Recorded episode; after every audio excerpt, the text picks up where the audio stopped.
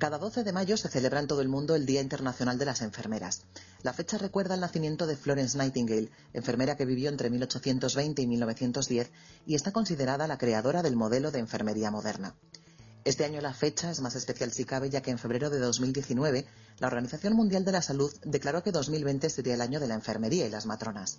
Según su declaración institucional, para la OMS, enfermeras y matronas desempeñan una función crucial en la prestación de servicios de salud, ya que consagran sus vidas a cuidar a las madres y los niños, administrar vacunas que salvan vidas, proporcionar consejos de salud, cuidar de las personas mayores y, en general, satisfacer las necesidades sanitarias esenciales del día a día. Además, suelen ser el primer y único lugar de atención disponible en cientos de comunidades. A fin de lograr la cobertura sanitaria universal, el mundo necesita que el personal de enfermería y partería aumente en 9 millones.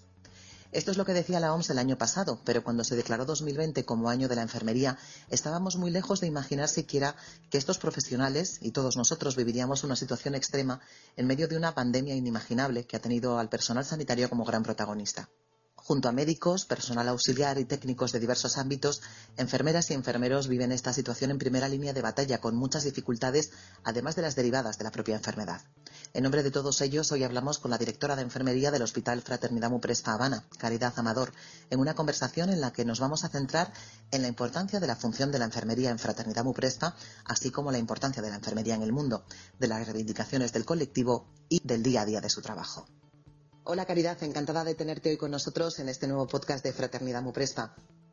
Hola Marga, el, placer es mío. Eh, para la profesión de enfermería, tu profesión, al igual que en el sector sanitario en general, supongo que habrá un antes y un después de la pandemia del COVID-19, ¿verdad? Sí, entiendo que sí, aunque ya sabes que el ser humano tiene, tiende a olvidar con rapidez y le cuesta aprender de los errores. Eh, pero bueno, esto ha sido de tal calado, tan distinto a lo que hemos vivido hasta ahora, que probablemente sí que marque alguna diferencia. Desde luego, en el hospital sí que va a marcar un antes y un después. Y lo va a marcar porque, a pesar de haber sido una experiencia muy dura, que nos ha aportado, nos ha aportado muchísimas cosas buenas. De la noche a la mañana nos convertimos en hospital COVID, cambiamos circuitos, planillas, todos comenzamos a ser un gran equipo y nos sentimos todos a una. Ya no había servicios, ya no había personal de quirófano, de urgencias, de hospitalización, de consultas, ya solo éramos un equipo y todos juntos creo que hemos podido superarlo de la mejor manera posible.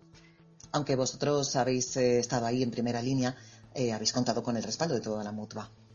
Sentimos el apoyo de la organización, de compras trabajando día y noche para conseguirnos todo lo necesario, de sistemas aportando ideas y de soporte de las psicólogas, de todos los profesionales de la Dirección Provincial Madrid que han venido aquí a hacer turnos y han sido parte más del equipo. Y la verdad es que, ha sido una, experiencia increíble. La verdad, tomamos una, buena costumbre, que era la de aplaudirnos al entrar y salir de la, de la planta COVID, algo que, que ayudaba a superar estos turnos de siete horas con un epipuesto que son turnos extenuantes, pero que merecieron la pena al ver la evolución de los pacientes, las caras cuando les entregabas esas fotos que enviaban sus familiares, cuando dabas un alta o incluso cuando acompañamos al paciente en sus últimos días y le hacíamos pues estar lo más tranquilo posible en estas últimas horas. Cuando llamábamos a los familiares o ya hacíamos videollamadas, la verdad es que la implicación y profesionalidad de todos ha sido excepcional y creo que va a marcar un, antes y, un después en la vida del hospital. Y cuéntanos un poquito, aunque nos has dado algún esbozo, cuál ha sido el papel de mm. Fraternidad Muprespa en esta crisis originada por la pandemia, Caridad. Bueno, pues como sabemos, eh, nosotros somos un hospital que atiende pacientes con de patología laboral, que han sufrido algún accidente, con unos profesionales muy orientados a tratar este tipo de pacientes. Carecemos de UCI y de muchos otros servicios generales que un hospital generalista sí que tiene. Por eso, cuando nos pusimos a disposición de las autoridades sanitarias y tuvimos que convertirnos en un hospital COVID de la noche al día, no nos lo pensamos dos veces. Se creó una comisión de crisis y entre todos hicimos un equipo de atención excepcional. A mí me gusta decir que representamos una gota en un océano, pero que hemos sido muy importantes para esos pacientes y familias que han sido atendidos en nuestro hospital. Hemos aportado nuestro granito de arena a esta crisis y puesto todo de nuestra parte para dar los mejores cuidados tanto a pacientes como, a familiares. La enfermería es el grupo ocupacional más numeroso del sector de la salud, ya que representa aproximadamente el 59% de la profesión sanitaria. Cuéntanos, por favor, Caridad, por qué son tan importantes los enfermeros y las enfermeras. Bueno, pues porque formamos parte de todos los procesos de salud y enfermedad de las personas.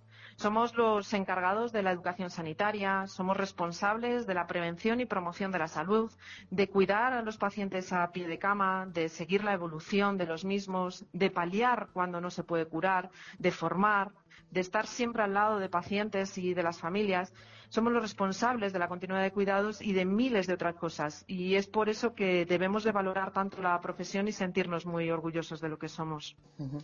Eh, cada año el Centro de Investigaciones Sociológicas publica junto al Ministerio de Sanidad los resultados del barómetro sanitario, una encuesta en la que los usuarios de los servicios eh, ponen notas que se pueden extrapolar al conjunto de la sociedad. En la última edición las notas son buenas, es un notable, un 7,9 para enfermeras y médicos que sacan la misma nota ¿Tú compartes que los pacientes reconocen la calidad en la atención y los cuidados que reciben por parte de los profesionales de enfermería? Sí, en general creo que, tanto los ciudadanos como los pacientes sí nos consideran y, la verdad es que reconocen esa, calidad que damos. Pero todavía hay mucho desconocimiento en España sobre qué es un, un profesional enfermero, sobre cuáles son nuestras competencias y la labor que realizamos en la sociedad. Somos un colectivo muy demandado en el resto de países europeos por nuestra gran formación pero en España todavía queda mucho por hacer. Espero que la situación que hemos vivido ayude a mejorar algunas de las cosas y mejore las condiciones de las enfermeras, pues por ejemplo en, residencias, ya que se ha demostrado que somos un, colectivo esencial. Además, eh, creo que es importante mm, decir cómo se llaman las cosas, llamarlas por, su nombre.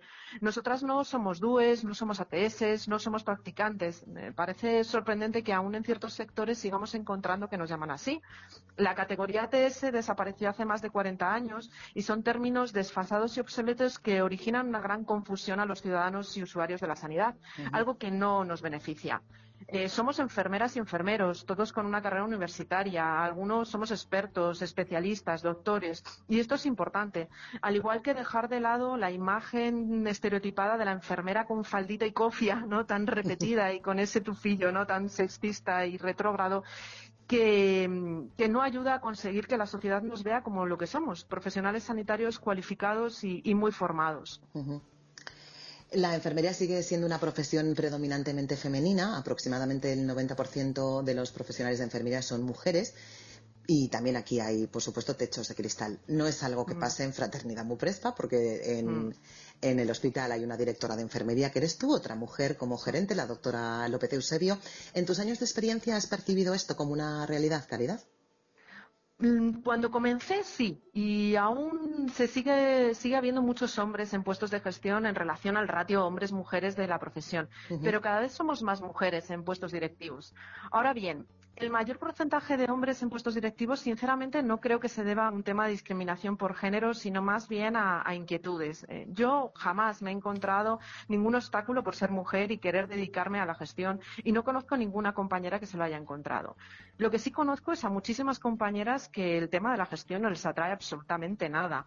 Prefieren no perder esa esencia de la enfermería y seguir en contacto más directo con el paciente.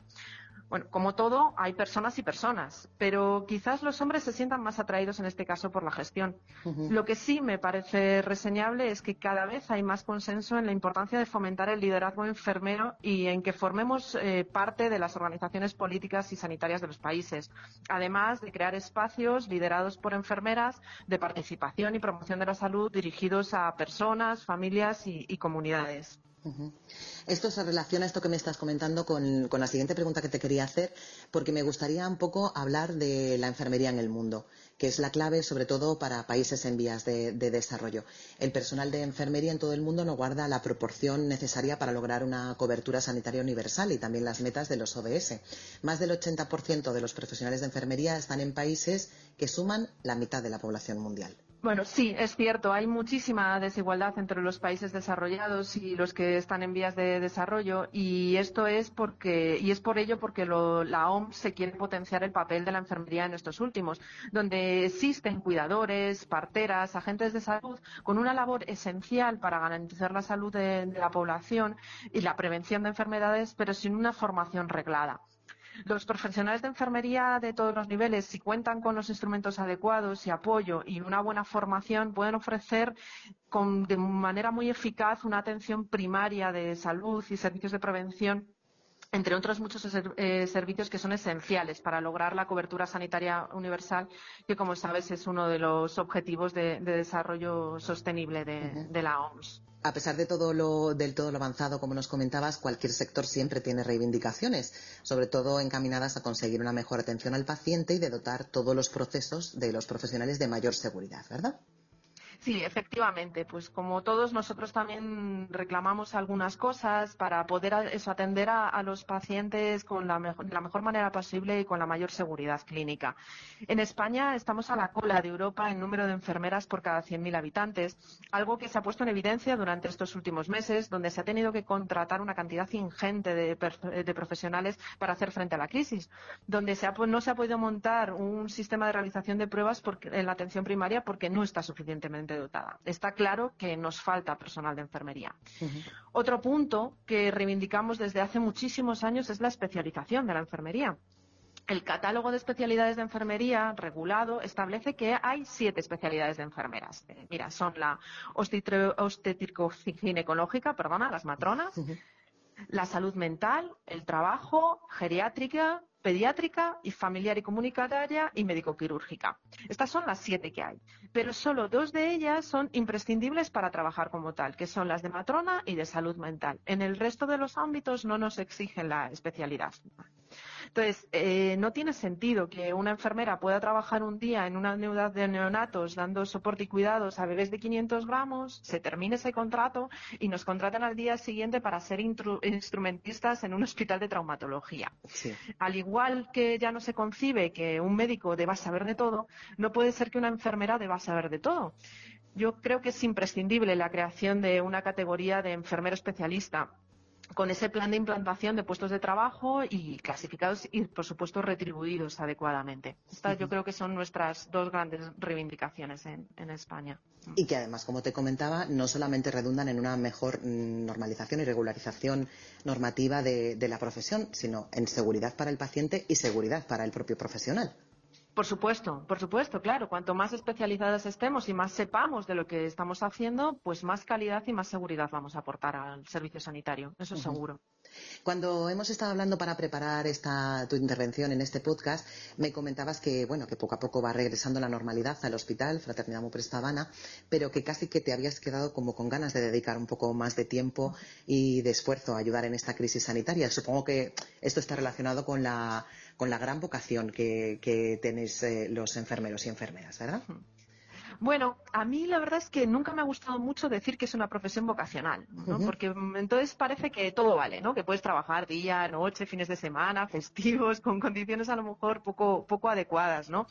Pero sí que es cierto que es una profesión muy comprometida. Yo en esta crisis conozco, bueno, en esta y en muchas otras, conozco muchísimos compañeros que se han ofrecido voluntarios para ayudar, que han doblado turnos, que han compatibilizado más de un trabajo durante este tiempo, solo por el hecho de, de ayudar y creo que esto es muy loable y hay que ponerlo en valor.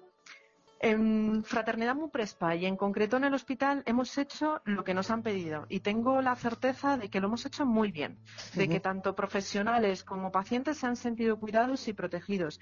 Y es por esto que estoy convencida de que si nos llegan a pedir que hiciésemos más, lo hubiésemos hecho igual de bien. Pero bueno, ahora, ahora toca retomar normalidad y seguir atendiendo a nuestros mutualistas de la manera profesional que lo hacemos siempre, continuar siendo un referente en traumatología nacional y demostrar que Fraternidad Muprespa es la mejor mutua de accidentes de trabajo, como no podía ser de otra manera, tanto para nuestros mutualistas como para los profesionales que trabajamos aquí. Efectivamente. Me gustaría saber, antes me comentabas que os aplaudíais, que aplaudíais por las ventanas del hospital cuando llegaban las 8 de la tarde. Me gustaría mm. saber si tú también eh, has sentido eh, la calidez de los aplausos de, la sociedad en general, si te has sentido aplaudida cada día a las 8 de la tarde.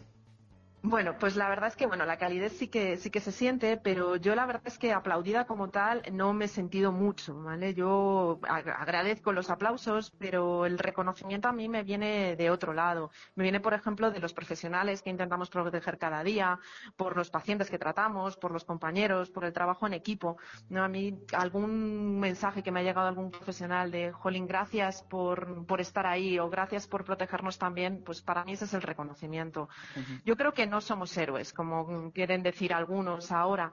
Eh, somos profesionales que queremos realizar nuestro trabajo de la mejor manera posible y en condiciones de seguridad. Pero bueno, esto no quita que para muchos profesionales sí que ha sido muy importante este aplauso de las ocho. De hecho, como te comentaba, eh, de, cada día eh, en el hospital a las ocho de la tarde, van las ocho de la tarde y estábamos ahí en la puerta de urgencias aplaudiendo porque había muchísimos vecinos que nos alegraban la tarde con sus aplausos. Había, de hecho, teníamos ya nuestra familia amiga con, con niños que siempre no faltaban nunca y, bueno, pues la anécdota de que un día pues los niños nos hicieron unas galletas que la verdad es que nos hizo muchísima ilusión. Caridad, pues mm. eh, muchas gracias por haber compartido tu experiencia en este pequeño homenaje, en este pequeño testimonio que queremos ofrecer desde Podcast FM y que hemos hecho, de hecho, a enfermeros y enfermeras, por supuesto, a los de Fraternidad Muprespa, pero en general a todo el colectivo. Gracias de nuevo por acercarnos un mundo que es imprescindible seguir cuidando con mimo y quería pues, eh, pues trasladarte esta calidez de la que hablábamos antes de parte de todos vuestros compañeros y de parte de toda la sociedad en general.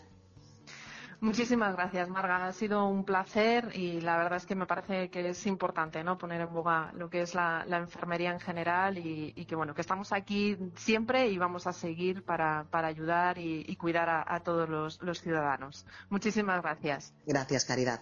Y a todos nuestros oyentes, como siempre, muchas gracias por anticipado, por escuchar y por compartir Podcast FM. Un saludo.